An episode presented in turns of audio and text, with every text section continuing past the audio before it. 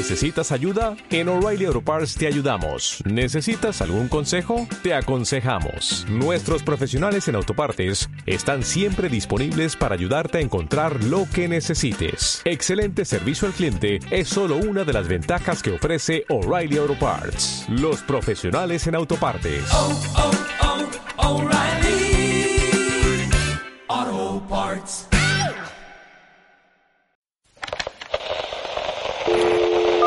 1994. 1994.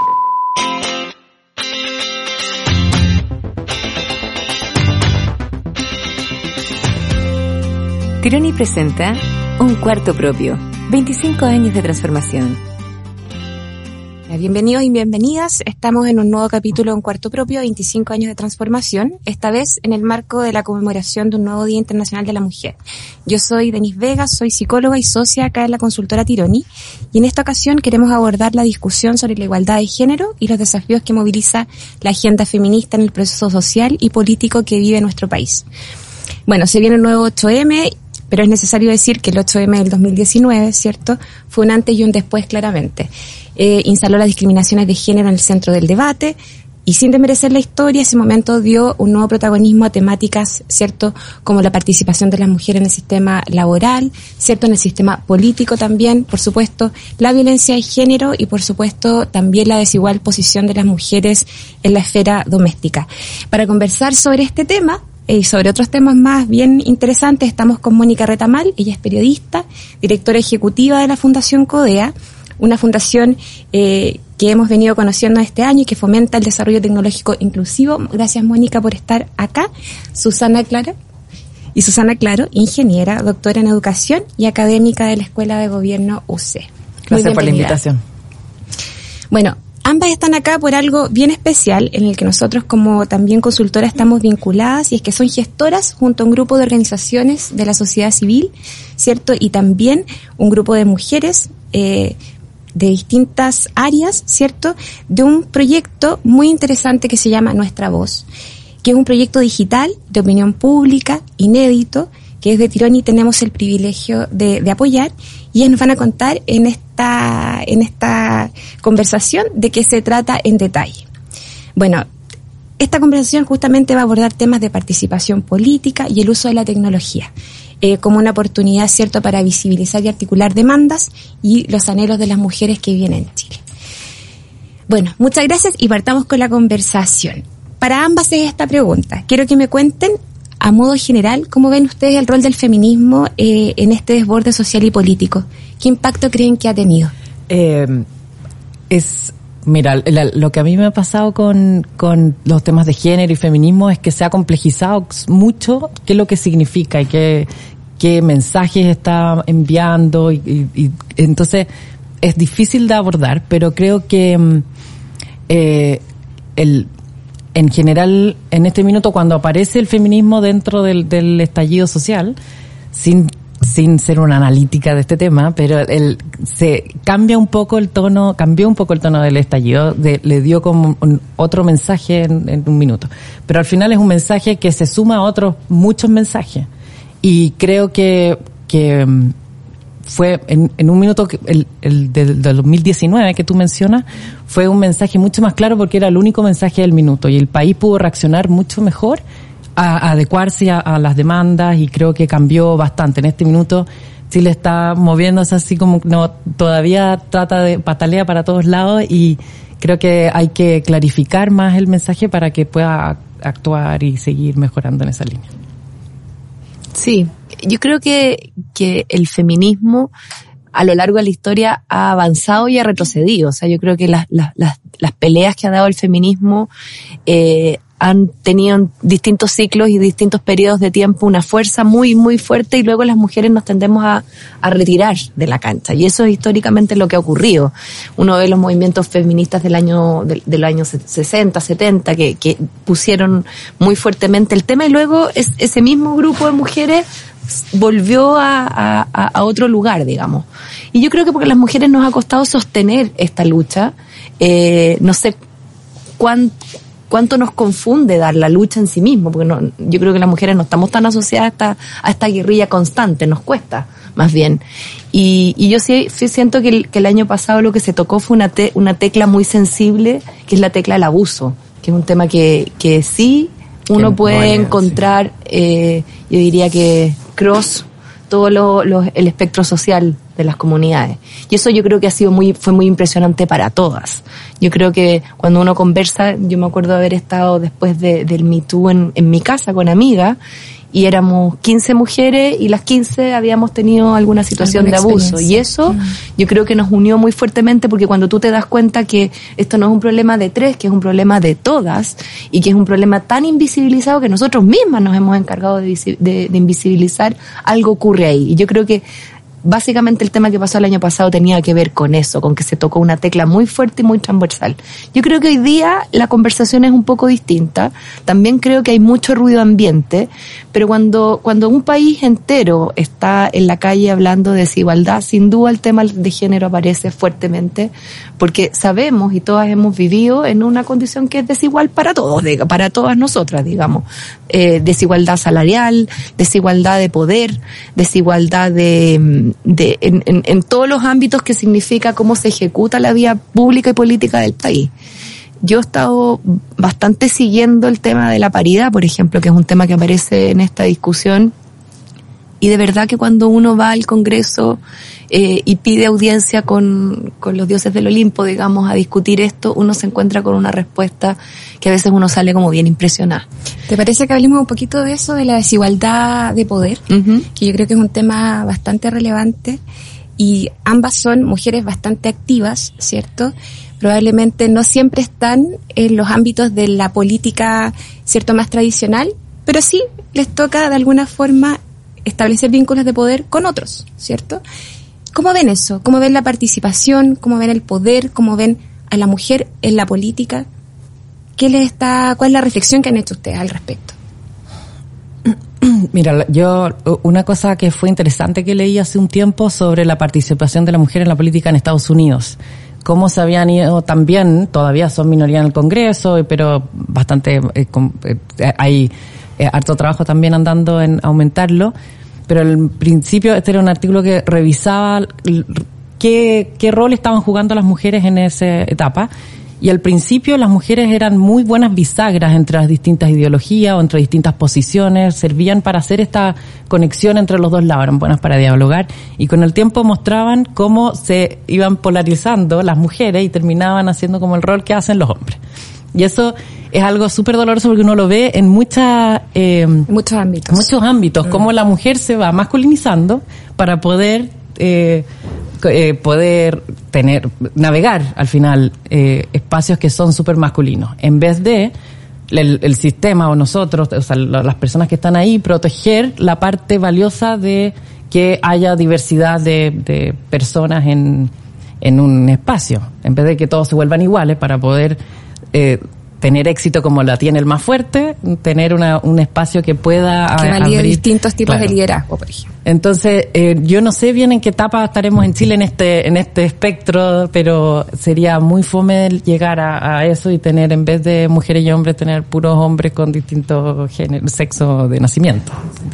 Efectivamente. Yo, para mí ha sido un proceso bien personal. Yo nunca me sentí personalmente discriminada en ningún ámbito laboral, hablemos, porque es el- el espacio donde seguramente uno más siente la discriminación. Pero desde que metí, me metí a trabajar en, en temas de género con la fundación, que fue hace cinco años, fue como que se me corrió el velo. El darte cuenta que para lo que uno que, ha tenido además un montón de, acceso a un montón de cosas, eh, lo que lo que uno ha vivido como experiencia no es la experiencia masiva. Y, y, desde ahí efectivamente me conecto mucho con lo que tú estás diciendo, porque seguramente en el caso personal mío yo tengo muchas características más bien más masculinizadas o que están asociadas al rubro. Soy súper ambiciosa, no tengo ningún empacho en decirlo, eh, soy súper como, como carrera, o sea, me pongo un objetivo, voy para allá con fuerza y seguramente eso también genera una serie de resistencias con otras mujeres incluso. Que, que sienten que esto como que no es el lado femenino que, que uno tendría que, que, que uno esperaría. Y yo creo que ese es el problema de, de la discusión, que aquí hay una cantidad de estereotipos eh, bien impresionante. O sea, volviendo un poco al, tema de la discusión política, eh, el nivel de argumentos que te dan los políticos para, por ejemplo, estar en contra de la variedad son bien impresionantes y que no cumplen ni siquiera con la evidencia mínima. Porque aquí, aquí el problema es que, eh, es que efectivamente la cancha no es, es desigual y que no hay ninguna posibilidad de lograr cier- ciertos niveles de paridad y igualdad si uno realmente no hace un guiño hacia el otro lado. Y esa disposición a hacer ese guiño es el que uno ve y, y escasea, digamos, en el otro lado. Y ahí me pongo también desde, desde la perspectiva de, de, de cuánto nosotros hemos colaborado en esa ecuación, porque aquí yo creo que lo peor es, es creer que este es un problema de los hombres versus las mujeres. Este es un problema muy social donde cuesta mucho, incluso en las conversaciones con las mujeres, en ponerse de acuerdo de cuál debería ser esa dimensión. Entonces yo creo que es un tema bien confuso de cara a- a- al poder en sí mismo, digamos. Me gustaría saber más de la paridad. Yo sé que ambas han participado en esa discusión, ¿cierto? Ambas apoyan la paridad de género, sobre todo en este proceso constituyente que ojalá se nos venga. Y, mm, y quería saber justamente esa idea que tú dices, la cancha es desigual. Debe ser igualada. ¿Qué impacto ves tú, por ejemplo, en la posibilidad de las cuotas de género? ¿Cómo crees tú que eso va también a impactar en la toma de decisiones? ¿Cómo lo ves tú también, Susana? Dale, Mónica, que participaste más activamente en, en la campaña. A ver, yo creo que este es un momento inédito en el país. Así, aquí no estamos nosotros, eh, y yo creo que la discusión de la paridad uno no la puede generalizar. Aquí no se está pidiendo de que de aquí para adelante el Congreso sea 50 y 50. No es esa la discusión. Esa es la estamos discusión. diciendo, estamos en un momento inédito donde efectivamente tenemos que tratar de que el mecanismo represente a la ciudadanía de la mejor manera. Entonces, esa es, la- es el primer- la primera discusión. Y cuando uno habla de la primera representatividad, no hay algo más representativo que poner igual, igual la cantidad de gente que hay. De hecho, debería haber un 51% de mujeres y un 49% de hombres, si uno quisiera ser realmente reflejar la realidad del país. Entonces, es, eso es lo primero. Y nosotros creemos, las personas que estamos dando la discusión de la paridad, que ese es el fondo. El mecanismo, efectivamente, como todos los mecanismos, tienen pros y contras. Sin duda el mecanismo, el, el ideal no existe. Pero aquí uno espera y apela a la, a la voluntad de las partes. Y el problema es que cuando uno se mete en esa discusión, inmediatamente aparecen las calculadoras.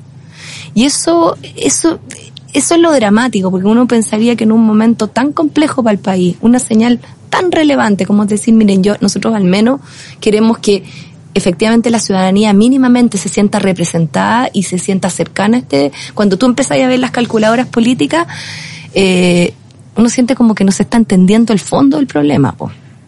Eh, eh, eso es lo que a mí me pasa con esto. Y eso es transversal a los políticos. Ah, no, no, No aquí que nosotros nos no, no, nosotros nos hemos sentado en esta discusión con todos los grupos políticos y, y eso es lo que aparece en definitiva.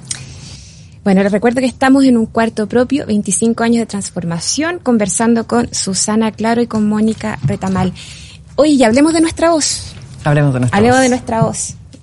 Bueno, eh, primero que me cuenten un poco del origen. ¿Qué motiva la creación de nuestra voz?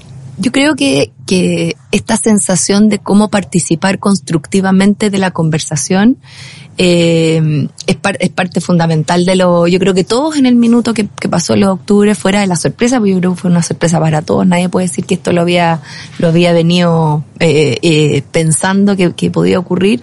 Yo creo que lo que ocurre rápidamente es decir, bueno, ¿cómo podemos colaborar? Y, y yo creo que efectivamente la discusión que vimos inicialmente, y yo creo que seguimos viendo, es una discusión súper polarizada donde cuesta escuchar al otro. Eh, y yo creo que nuestra voz nace desde esa intención, desde cómo efectivamente podemos escuchar más allá de las voces frecuentes que uno escucha y de lo que sale en los diarios, cómo podemos escuchar a la señora Juanita, pero también a la ejecutiva, cómo podemos escuchar las voces de las mujeres que claramente se ven tan poco representadas en, en, En la discusión en la pública. discusión pública. Hay efectivamente un montón de organizaciones que tratan de que esto no ocurra, pero que hay un sesgo que es tradicional, que es que finalmente los que se, los que hablan más fuerte seguramente siempre son hombres. Entonces, en esa lógica, eh, yo creo que nace nuestra voz. Eh, fue una llamada que, que me pegó la Susana en algún minuto y me dijo, se nos ocurrió esto y cómo lo podríamos eh, abordar. En el caso puntual de Codea, Codea ha estado siempre muy metida en el tema tecnológico y particularmente a mí lo que me mueve mucho este proyecto es cómo la tecnología ayuda a que de alguna manera la participación ciudadana sea real. De hecho, uno cuando le pregunta a la gente cómo participa, todos te dicen en redes sociales.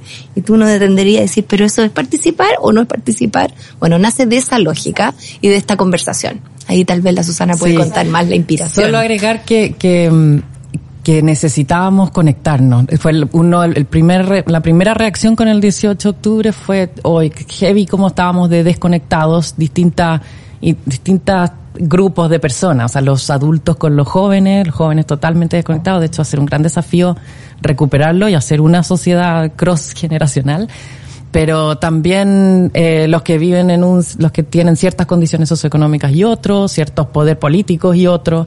Entonces, la tecnología aquí es una de las maneras más eficientes para empezar a conectarnos. Obviamente el, el cara a cara es lo más potente al final, pero cómo poder llegar a lugares tan lejanos de Chile, los rincones del sur, donde están las mujeres que van a pescar en las mañanas y las personas que están acá en estos edificios, en estos barrios. Entonces ahí pensamos en algo tecnológico para poder oír las razones. Y otra eh, fue que son tan distintas las, las, la- la- como los llamados que tuvo este estallido para distintas personas, que era una, una de las preguntas que teníamos es cu- cuáles serán las motivaciones distintas que tienen las personas, por ejemplo, en la marcha del millón. Unos marchan por una razón política, no les gusta el gobierno, otros marchan porque ellos quieren la mejora de sus pensiones, otros marchan porque quieren que otros tengan versión- eh, pensiones mejores, otros marchan porque quieren un país más eh, eh, que, que produzca bienestar para todos, etcétera. Entonces las motivaciones de todos eran muy diferentes y también queríamos empezar a recolectar qué es lo que cada uno quiere que cambie en el país, qué es lo que realmente los deseos de todas las mujeres de Chile. ¿Y por qué focalizarnos en las mujeres? Ese, sí, súper buena pregunta. Bueno, de partida la, la reunión fue puras mujeres, porque partimos diciendo, miren, en, en- ahora con el estallido han salido solo paneles de hombres, volvieron los paneles de hombres por todos lados, entonces juntémonos nosotras a ver qué podemos las mujeres aportar distinto, porque algo, algo hay diferente que, que, que, al- que no, se está viendo, ¿verdad? Cuando salen estos paneles de los más valientes a hablar, son más machos alfa que los normales, o sea, incluso los hombres que no están en los paneles también es una mirada que se está perdiendo. Entonces, mujeres. Y además, eh, hay algo en toda esta división, en toda esta desconexión, hay una cosa que nos une incuestionablemente, que es el ser mujer y haber vivido lo que dice Mónica, son las mujeres las que entienden mucho más la posición de otras mujeres. Había uno, lo último que agrego, un, comentario súper impresionante que salió en uno de estos cabildos que hicimos, hicimos uno en Enseña Chile, y una mujer estaba diciendo, un hombre estaba comentando ahí en- en su mesa, lo, lo impactado que estaba estar en toque de queda, que como esto de no poder salir en la noche, y, y estaba súper así como increíble estar en esta situación, nunca la había estado antes, y la mujer del lado le dijo, bueno, para mí no fue tanta la diferencia porque las mujeres en realidad siempre vivimos en toque de queda. Las mujeres, ¿cierto? Estamos acostumbrados a que esto es peligroso, no podéis salir en la noche de sola. Y, y los hombres de esa mesa fue como, wow, en verdad, con esta cosa de que el hombre, por mucho que tú le digas, nunca entiende realmente la dimensión de la vulnerabilidad que vivimos las mujeres en el día a día. Y bueno, entendemos que esta plataforma busca ser bastante transversal, ¿cierto? En la recolección de testimonios, opiniones de, de las mujeres. ¿Cuál es el valor justamente de recoger un conocimiento diverso, ¿cierto? No solamente estar escuchando a la experta, a la técnica, ¿cierto? A, a las mujeres en el fondo más ilustradas, sino que tener esa posibilidad en el fondo de llegar a todas las mujeres. Bueno, yo creo que eh, parte de lo que convivimos, sobre todo cuando uno ve redes sociales, son estos sesgos. Uno se mete a Twitter, que es como un campo minado, y, y si uno solo se metiera a Twitter o solo se metiera a redes sociales, la verdad es que termina a las 10 de la mañana tratando de suicidarse, porque la verdad es que eh, es- es- uno siente una guerra ahí adentro. Y cuando uno se retira un poco y trata de hacer un ejercicio eh, de recolectar mucho más allá de la guerrilla, tú te das cuenta que hay mucha gente que tiene buenas ideas y que además tiene otras miradas. Y yo creo que la riqueza es justamente tratar de hacer ese ejercicio, de recoger la, porque la pregunta es qué es lo primero que cambiarías en Chile. Y al preguntar eso, hay un ejercicio reflexivo de decir, bueno, si yo tengo una lista de 100 cosas, ¿qué en realidad es lo que yo más valoro? ¿O cuál es es el principal problema que estoy encontrando en el país. Y ese ejercicio, replicado por muchas personas, es un ejercicio que nos da una sensación eh, más realista de lo que está sintiendo la gente. Yo, yo creo que mm, a mí lo que me pasa es que cuando uno sale de las redes sociales y habla con la gente, gente diversa, gente la, con la que realmente uno dice yo no tengo nada en común, lleva, llega, lleva muchos más puntos de acercamiento que lo que uno pudiera pensar que ocurre en, en, en contextos como más de redes sociales, donde efectivamente uno ve una, pela- una polarización desatada. Oye, ¿cuáles son las metas y los objetivos de nuestra voz? ¿A- ¿A dónde quiere llegar nuestra voz? ¿Dónde La- la- quiere posicionar la voz de las mujeres? Eh, buena pregunta. La primera gran meta es llegar a las más posibles mujeres de Chile y sobre todo las voces, como tú decís, los lugares donde hay menos representatividad, donde las encuestas no llegan y, eh, y, y, y, bueno, ya hay tantas mujeres viviendo sus vidas en esos minutos. Siempre me imagino eh, una, una mujer que conozco que era pescadora en el sur, en Keule. Eh, y esa es la primera meta, o sea, llegar a ellas y poder escucharnos. No sé, la segunda meta es eh, procesar todas estas voces para tener eh, un insumo para los distintos eh, tomadores de decisiones de política pública, también para otros chilenos para que puedan conocer cuáles son las distintas preocupaciones de las mujeres a lo largo de Chile. Eh, llegar también a la discusión constitucional. Yo personalmente lo que me gustaría es que otras mujeres estuvieran oyendo estas voces directamente, no solo las estadísticas que saquemos a través del, procesamiento de datos y de las voces, sino las voces eh, así eh, En sí mismas. En sí Claro. mismas. Ujú. que es muy bonito, porque la verdad que cuando uno las escucha se emociona. Se emocionaba escuchar a la profesora diciendo, una profesora que lleva 40 años haciendo clases, qué es lo que ella ve en materia de educación. Porque tantas veces las políticas públicas se hacen a puertas cerradas y sin preguntarle al, al, al que está metido ahí con las patas en el barro cuál es la solución. Y yo creo que parte de este proyecto es recuperar esa inteligencia colectiva que, que cuando tú sientas a mucha gente lográis al final. Bueno, lo que obviamente todos queremos es que nuestra voz logre capturar cierta esa transversalidad eh, y logre vencer también los obstáculos de participación que muchas mujeres tienen, a ser escuchadas, ¿cierto? Y yo sé que hay un esfuerzo importante por eso y, y les quiero agradecer muchísimo su presencia hoy, pero me gustaría también que dejáramos súper claro cómo se puede participar en, En nuestra nuestra voz. Bueno, nuestra voz, si uno se mete a www.nuestravoz.cl va a encontrar un número de teléfono. En ese número de teléfono la idea es mandar un WhatsApp de audio y en ojalá 45 segundos, una vez que uno dice soy eh, con el nombre basta, no necesitamos ningún dato Soy porque son- Mónica. soy Mónica, eh, ojalá decir de qué región y de qué, qué edad tengo y ahí en 45 segundos de contestar la pregunta que qué es lo primero que yo cambiaría en Chile. Eh, esos audios van a ser procesados, eh, van a ser completamente anónimos, no nos interesa ningún detalle, simplemente cuando preguntamos la edad y el lugar es para ver si acaso hay alguna diferencia muy relevante a nivel de, de- de grupos etarios, pero eso es básicamente y, y por lo tanto lo que nos gustaría es que ojalá todas las mujeres que estén escuchando esto participen y se atrevan. La verdad es que 45 segundos de la vida de uno no, no, no es demasiado relevante y a nosotros nos, nos va a ayudar mucho a justamente capturar esta diversidad de, de voces. Bueno, necesitamos que participen efectivamente y el teléfono es más 569-870-8971, pero efectivamente... Lo sí, más práctico es ir a nuestra voz.cl, Ir a nuestravoz.cl. hacerle clic al botón y automáticamente se abre el WhatsApp. Bueno, muchas gracias eh, a todos y a todos los que están escuchando. Gracias Mónica, gracias Susana y los invitamos al próximo episodio del Cuarto Propio. Muchas gracias. Gracias por la invitación.